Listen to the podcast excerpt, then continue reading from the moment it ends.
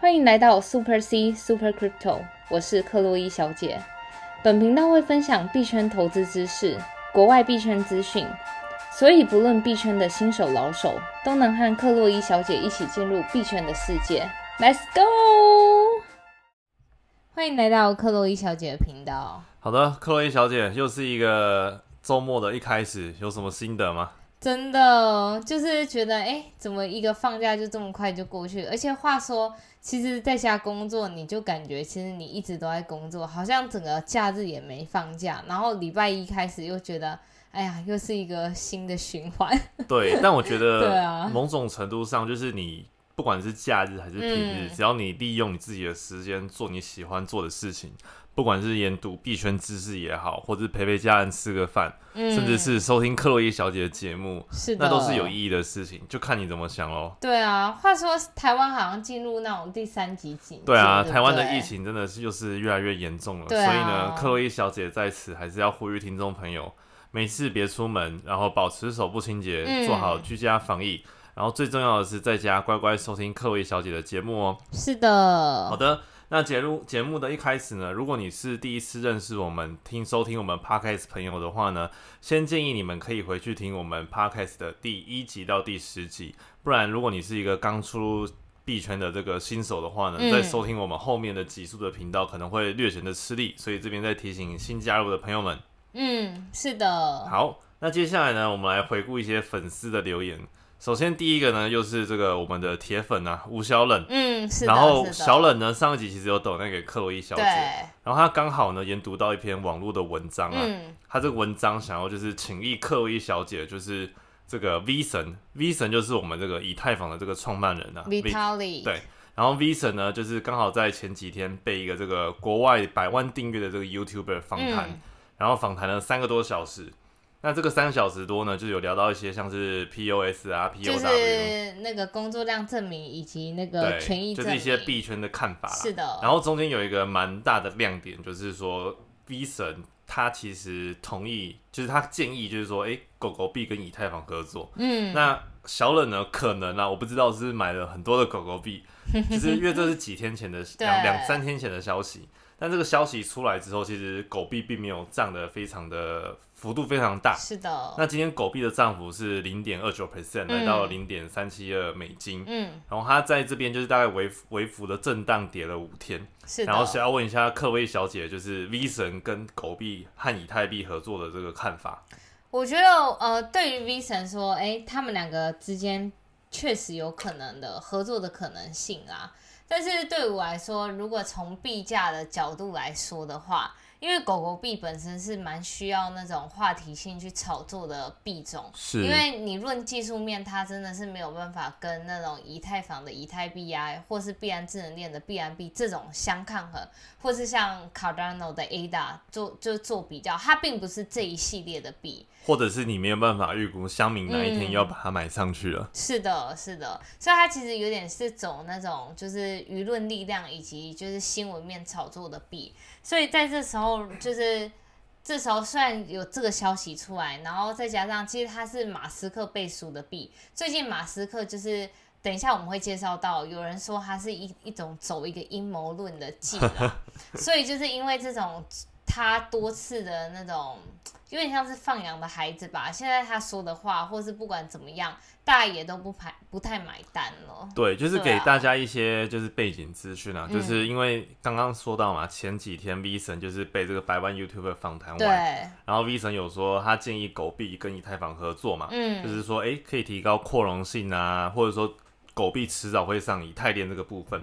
那这个访谈之后呢，就是这个 YouTuber 就在他自己的推特就发文，就是就是整理了一些访谈的重点，嗯，然后就是有说到狗币啊等等的，对，然后马斯克就在这个 YouTuber 的推文上面留言说，我同意，但因为他这个贴文有没有，其实讲了非常多点，嗯，那马斯克只说我同意，并没有说他同意了哪一个点。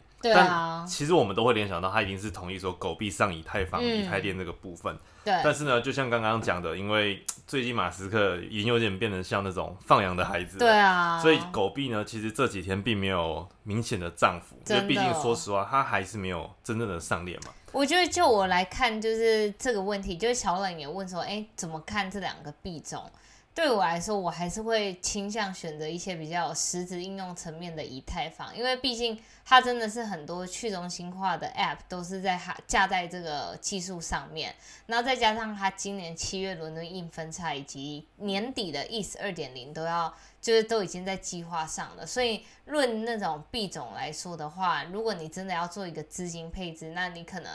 呃，我自己会倾向把那个我的资金配置在比较实际应用的，然后少部分的可能就是投在民营币身上，就是这种就玩个乐透，拼个消息面。不过也是 NFA，因为这本身就是一个个人偏好的，就是尽量不要压身家或八九十趴都在就是同一种民营币，这个风险真的是非常的大，不是一般人承担得起。对啊，嗯，那话说就是这个狗币啊，那既然它未来 B 神有说它迟早可能就会上这个以太链，那可不可以帮就是听众朋友稍微科普一下，就是狗币啊，它的这个你说前世今生，然后以及它的就因为虽然我们蛮多集讲过这个狗币嘛，那就是大概在就是帮大家科普一下，就是狗币是用什么样的就是证明的方式啊，或者它是在什么链上啊等等什么之类的。其实狗币它就是一个那种乡民信仰的币啦，是，然后它主要也不是有。很艰深的技术，因为它基本上就是用原本莱特币的技术，它去做一个硬分叉。莱特币就是那个 Litecoin 嘛，对，LTC，它就是用原本莱特币的技术，然后你直接就其实有写过代码的人就知道，你去 GitHub 上面按那个 Hard Fork，你就直接把它直接做一个硬分叉，然后你就开一条链出来，然后这就是狗币。所以其实狗币，你就一个城市就是。有写代码的设计师的角度来说，它其实不是一个什么很特别、很创新的技术啦。然后不过它特别的地方就是在于，它其实原本莱特币是用的 proof of work，就是工作量证明，是你必须要用你的机器去挖的那种，就是算力证明，得到报酬，对，得到报酬。那它这边是作为一个比较特别的东西，它叫辅助的工作量证明。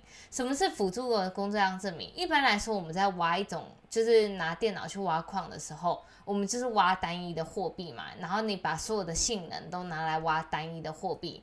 那辅助量工作量证明就是你可以在挖一个货币的同时之中，你也可以同时用来挖那个狗狗币。那最主要都是就是大家会使用，就是我原本来挖莱特币，然后顺便挖狗狗币。这种概念感觉有一点跟那种双币。嗯，的概念有点像，对啊，对对对对对。但就是帮大家就是大稍微复习一下，狗币呢是用这个辅助的 POW，然后叫做 AUX POW，然后它就是应用就就是在莱特币的这个技术去分叉出来的这样。对啊。话说，在访谈之中，他就是有有聊到工作量证明跟权益证明，是，然后再跟大家就是说一下，就是因为现在以太坊使用的技术是工作量证明，是的，然后就是非常耗能源，然后再加上前一波就是伊隆马斯克不是就说比特币其实很脏还是怎么样怎么样的，那其实说真的，以太坊也没有多干净到哪里去，因为它毕竟也是用工作量证明，所以因为就是先前的这一波就是环境议题啦。让就是 V 神更想要加快的，就是把 ETH 就是走向二点零的模式，因为 ETH 二点零是使用权益证明。他说，如果今天假设 ETH 从 POS 变成哎 POW 变成 POS 的话，整个会节省的能源几乎就是你节省一个小国家的能源。天哪！真的，因为。就是现在以太坊的技术应用在非常多的层面，比如说像我们先前介绍到的那个 NFT 的游戏叫 XC Infinity，是越来越多人就是在玩这款游戏。对，这边插一下话，有玩这个游戏的话，可以加那个克洛伊小姐的游戏群，游戏群的连接在粉砖置顶贴文，我们粉丝专业的那个名称是 Super C 克洛伊小姐。那如果有想要玩这款游戏，跟我们一起玩的话呢，也可以加这个游戏群哦。对，话说就是这款游戏它是基于以太坊，你所有的那些就是动物什么的都是用以太币去买的，所以你能想象，其实以太坊的应用是非常非常广大的。然后这就是同意，对啊，你如果今天能从那个工作量证明变成权益证明的话，真的会节省掉非常多的能量。这就是我们一直在期待的这个 ETH 二点零啊。对，是的，是的。好的，那我们这边这一集就先不再坠入这个部分了。嗯。那另外一个听众朋友呢，叫做 U 青岸，然后他说真的很爱听币圈女神的 Podcast，谢谢你。疫情期间要好好照顾身体哦，真的，大家都要好好照顾自己的身体。要好好照顾身体。对。然后另外一个听众朋友叫做 Jarvis 郭，嗯，然后他哦，他这个很厉害哦，他好像参加一个叫做 DX Lab。对，然后这个东西刚好跟我们这个 EP 四十八有介绍到 IDO 是的。的部分有关，然后他好像有抽到这个 IDO coin 啊，然后他就是想问一些各位小姐对这个的看法。IDO 的意思就在跟大家就是重新复习一下，有分为两个意思，是 Initial DX Offering，这个中文怎么翻？我就是初次在这个交去中心化交易所核发的这个币。或是也可以称为 initial DeFi offering，初次在 DeFi 项目上合发的币，对。然后他就是在他抽到那个，因为因为一般 IDO 你要先在网络上注册嘛，然后你如果就是被成功抽中的话，你可以以便宜的价格去购买到币。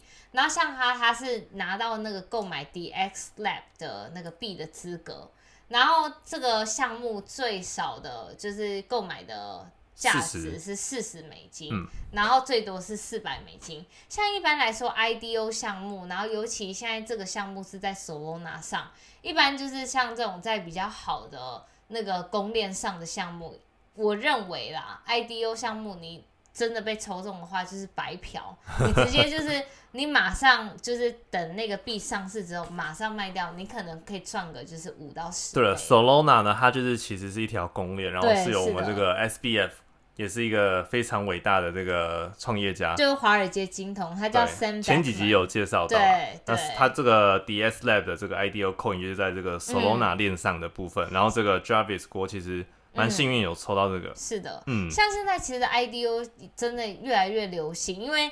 以前的话就是走那个 initial coin offering 嘛，ICO，就是你出你一般来说你要募资的话，你就是上交易所。对，呃，没有没有，这个是 ICO 项目，是你募资的话，你给人家代币，然后。你用别人的代币换钱去进行募资，可是像 ICU 项目，就是在一七年的时候，就是可能有很多诈骗还是什么，就是太热了，大家都在发币，然后越来越多国家禁止 ICU 项目，所以 ICU 项目就变成变相的我们先前一阵子常听到的 IEO（Initial Exchange Offering） 上交易所去募资。了解。那可是上交易所募资的话，你的就是要求又变得很高嘛？因为比如说像我们先前提到的币安。它会有一个专门的那个项目来审核你，就是开发人员的背景啊，以及就做给你做一个全面性的身家调查。不像以前 ICO 就是比较容易就通过募资的概念。所以你 IEO 一般来说，你想要骗大家钱也是非常非常难的，因为有交易所做把关。然后就是因为 IEO 项目本身募资就是时间要比较长，又比较麻烦。那现在大家就转而做 IDO，因为在去中心化交易所上面也没有人可以管得到你，你想发就发，其实有点像回到之前 ICO 的类似的那个时候啦，这样子。了解，好的。那如果听众朋友对这个 IDO 想要更深入的话呢，可以回去听我们的 EP 四十八。对。那如果你有在玩一些 IDO 项目，然后想跟克洛伊小姐分享的话呢，也可以跟她说。是的。嗯。好的哦，这个 Jarvis 郭也很可爱。他说，如果他 IDO 抽到买的话，最后成功的话，还要请请各位小姐喝咖啡呢。真的感谢，所以希望 Jarvis 郭抽到这个，对，大大赚大赚。真的好。然后另外一个听众朋友是陈柏如，然后他说。希望有一集能听到克洛伊小姐分享你的资产如何配置、投资加密货币。是的，这个部分我们之前在 EP 四十二就有介绍过，对不对？对，就是我们在 EP 四十二有就是跟大家分享我短线配置跟长线配置，我自己使用的软体啊，等等等等。对，但因为就是那个什么，就是因为最近我们算是日更了，所以很多听众朋友可能就是会 follow 到每一集。对，然后呢，他还说就是。我每天都利用上下班开车时间来听，有时候还真的会太专心，怕出车祸。真的，大家真的要真的要小心，真的安全第一，听频道第二，真的安全健康最重要。话说，其实这种我觉得听频道就是跟之前我自己在上课有点类似，就是因为我真的太专注于那个每一堂课实在太硬，那我就必须非常专注，有时候一个走神我就 miss 掉很多事情。那其实我们节目就是。虽然现在是更新新闻，那但是每一则新闻我们也会讲背后不管使用的技术原理什么的，所以听起来还是稍稍微有点硬。可是我们尽量已经把比较硬的知识用一些比较浅显易懂以及更那种呃故事性的话题跟大家分享啦。然后他说，有时候真的英文专业的术语可以再随时提醒我们新手一下。好的，这个我们会再尽力，因为有时候可能你进入币圈久了时间，你就会对这些术语，哎，一听就知道在说什么。像其实说实话，当初我进币圈的时候也是，哇，这什么东西，什么 formal 啊，FUD 啊，什么等等的，就是。太多术语，什么 spread 什么的，嗯，但现在就是随着时间，就是大家都会成长嘛，然后哎，我其实也学到了很多术语。但如果你刚进币圈没关系，就是真的先，如果是认识我们频道进币圈的话呢，先听一到十集，是的，听完之后呢，然后慢慢的循序渐进，多看一些新闻啊，或者是多收听我们频道，嗯。那相信你对币圈的不管是中文或者英文的术语就会越来越就是随得心应手。但话说，有时候真的要原谅我一下，因为我一般在工作上，我们就是。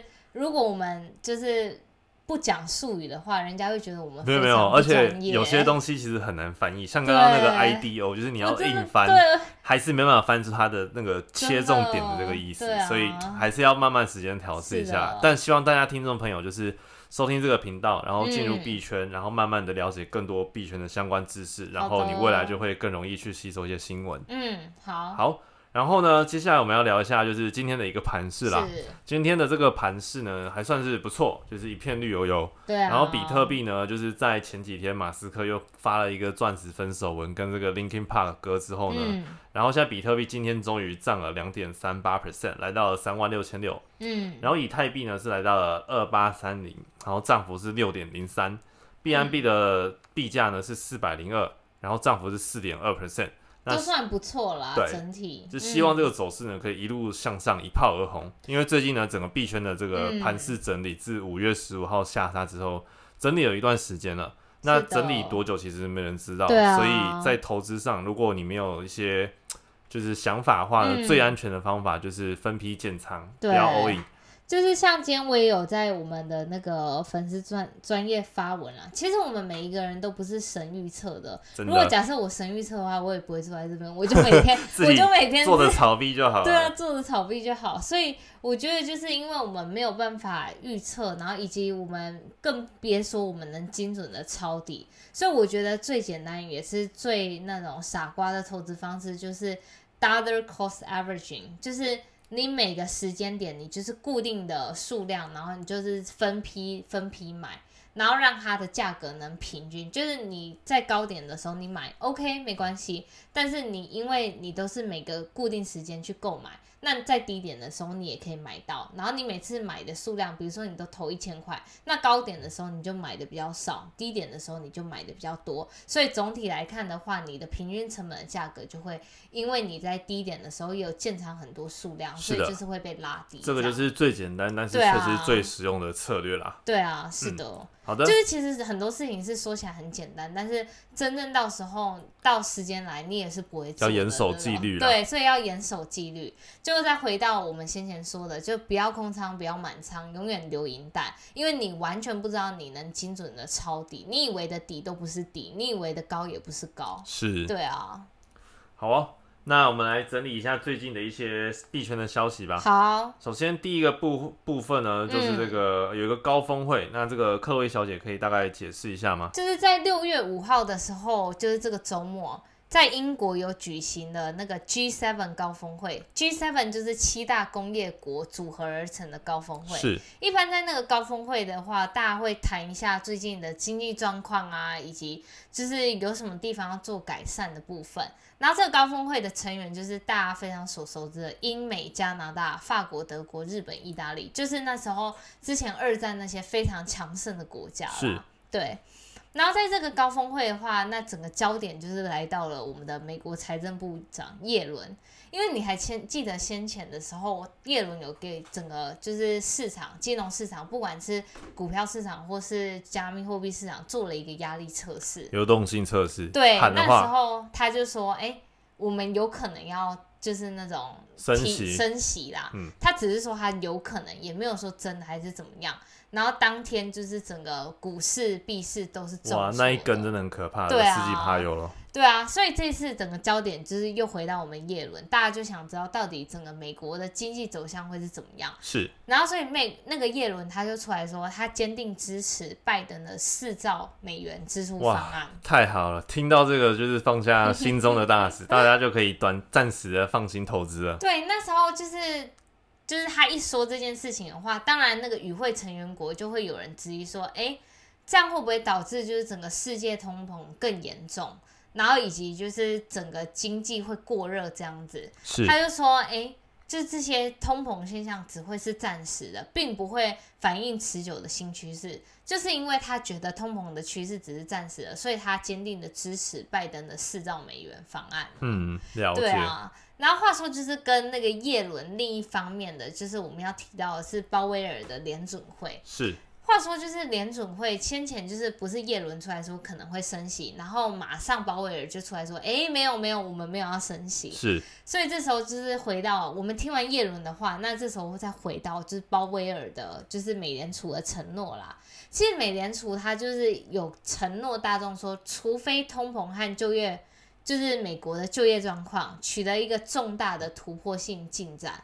否则，我们还是不会考虑升息这个事情，以及也不会考虑减少每个月就是购债购债的情况这样子。了解哇，那这个其实对于这个整个消息来讲，算是一个短暂的利多啦。对，我觉得至少就是联总会主席都这么说了。嗯嗯，对，所以就是从这两方话题来说，其实。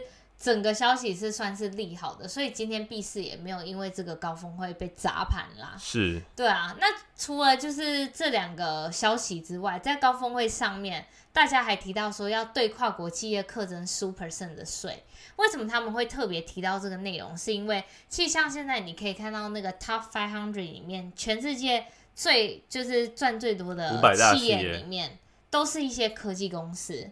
可像科技公司，他们的产品就是那种就是 intellectual property，就是那种比较知识性的智慧财产权，对智慧财产权，而不是那种实际工业生产的产品。所以在课税方面的话，其实就是非常的那种狡诈，他们会跑到一些避税天堂去。就比如说像那个 Facebook，它的总部是在爱尔兰嘛，嗯，然后它就是为了避税登记的那个啦，税籍在爱尔兰，税籍在爱尔兰，还有一些什么什么维京群岛啊这些避税天堂，对，嗯，然后他们就是为了以防就是那些大企业赚这么多钱又不缴税，所以他们现在新提出一个方案，说要开始对跨国企业征 super percent 的税，了。解，就算真的 super percent，它还是全球最低的税，这样子，嗯，了解了解，对，哇，所以其实这个总金的这个指标啊跟消息其实是跟币圈，不管是币圈或者一般的这些金融市场，都有很直接的关系哦。是的。那科威小姐帮大家整理，其实就是目前听起来算还算是一个可以算是定心丸啦。至少币圈在总经面的影响，并不会受到太多的利空消息。对啊，就我看起来，这个结果是未来市场上还是有蛮多热钱存在。好的，那我们最近就再观望一下喽。嗯。好，再下一个消息就是 Square 投资五百万美元合作 Blockstream 建比特币太阳能矿场。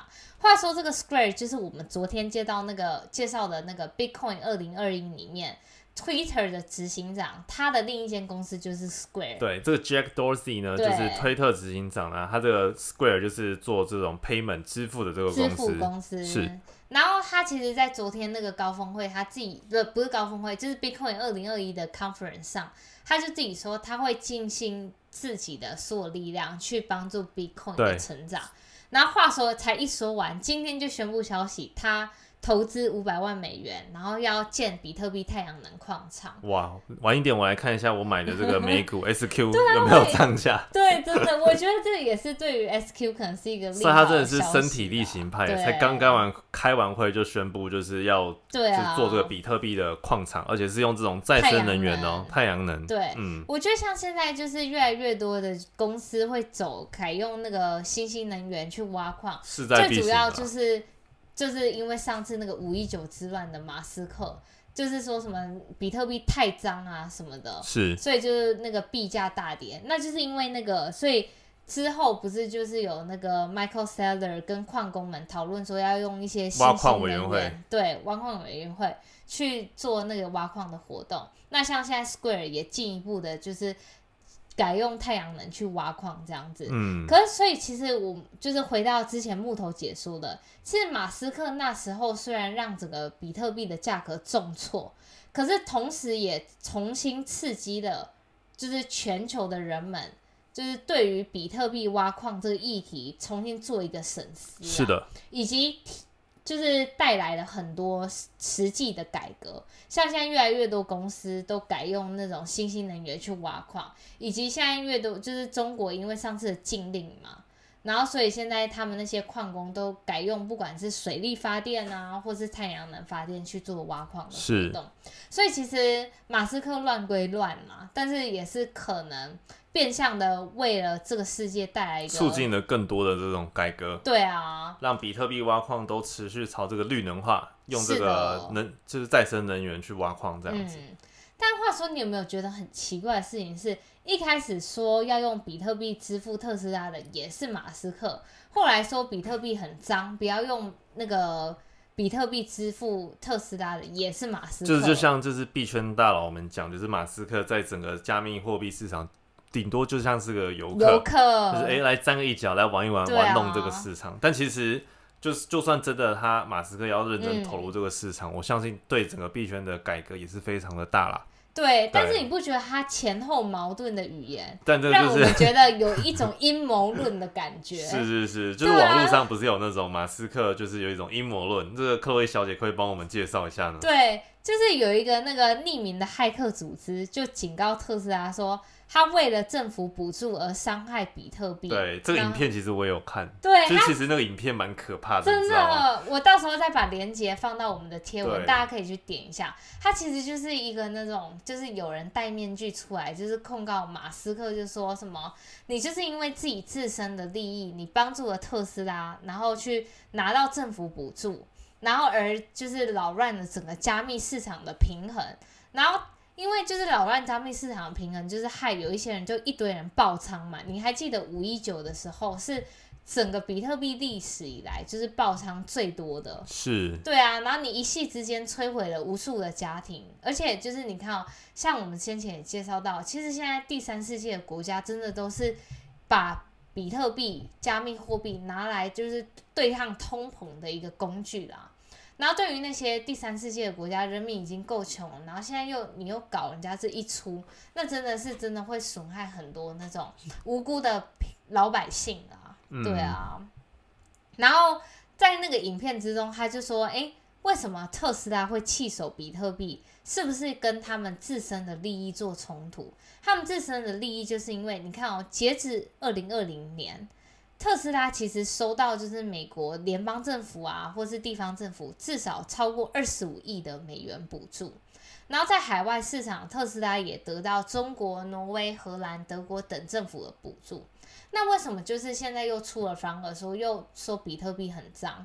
我觉得我自己也蛮同意，就是匿名这个骇客组织他们说的，真的是有利益上的冲突，因为像。你看，政府那个中国今年的目标就是碳排放量要减少嘛，然后在未来要达到碳排放量零综合的目标，所以这时候他又拿到中国政府的补贴，那岂不就是你又鼓吹人家用比特币，但比特币又很耗能源，那你这样子就是必须要出来为这个打，就就为这个市场说一下，比特币其实是很脏的，然后。让大家开始去重新审慎思考，要改用新兴能源去挖矿，这样子。嗯哼，了解。所以整个其实确实故事这样子串起来，好像某种程度上蛮靠谱的。对，但生时发生什么事情，其实我们都是不知道的。那就留给听众朋友们去猜想。你觉得是真的是阴谋论吗？还是刚好马斯克就是一个局外人？他发一篇推文，其实也没有恶意要让币价下跌等等，他就是讲他该讲的话。就这个其实没人说的准啊，这种政治操弄的事情其实就是很复杂的嘛。真的。但我们回归本质，就是如果你对这个币有信仰，然后长持有投资信心的话呢，那就是不用担心。那像你那段期间开合约，像我这样啦，就是爆仓的话，那也算是给自己一个教训。嗯。就是投资永远都要做好这个所谓的风险管控，对，才能随时面临整个市场有这种突发黑天鹅事件，这个都是没有人能预料到的。不管你从技术分析分析这些什么啊市场过热啊等等或什么都比不上可能马斯克一句话，或者是叶伦的一句话，或者是鲍威尔的一句话。但这个部分呢，就是如果你平时就有做好所谓的这个风险管理，是的，然后就是慢慢的加仓，就算今天这个钱丢了，你也不会影响你的日常生活的话，那其实就是在一个健康的投资心态了。嗯，好啊，那今天内容其实也蛮丰富的，那就留给各位听众朋友们再去整理喽。对，那如果觉得我们的频道还不错，想要抖内给克洛伊小姐的话呢，可以到她的粉丝专业，名称是 Super C 克洛伊小姐。那粉丝专业的这个第一篇贴文呢，里面就有它的抖内连接，嗯，或者是你想要直接打虚拟货币给克洛伊小姐做抖内的话呢，也可以直接到她的这个热钱包地址。是的，所以如果你没有热钱包，或者是还不知道怎么用的话呢，也可以听我们前面的集数做介绍哦。嗯，那如果你有抖内给克洛伊小姐的话呢，记得私讯她的粉砖告知她一下。是的，好，那如果觉得我们频道还不错，想要给更多建议回馈的话呢，也可以在这个 podcast 的底下留五星好评，然后对克洛伊小姐想说的话呢，都可以在上面。说，嗯，好的，好，那我们今天的节目呢，就录制到这边喽，我们下集再见，See you。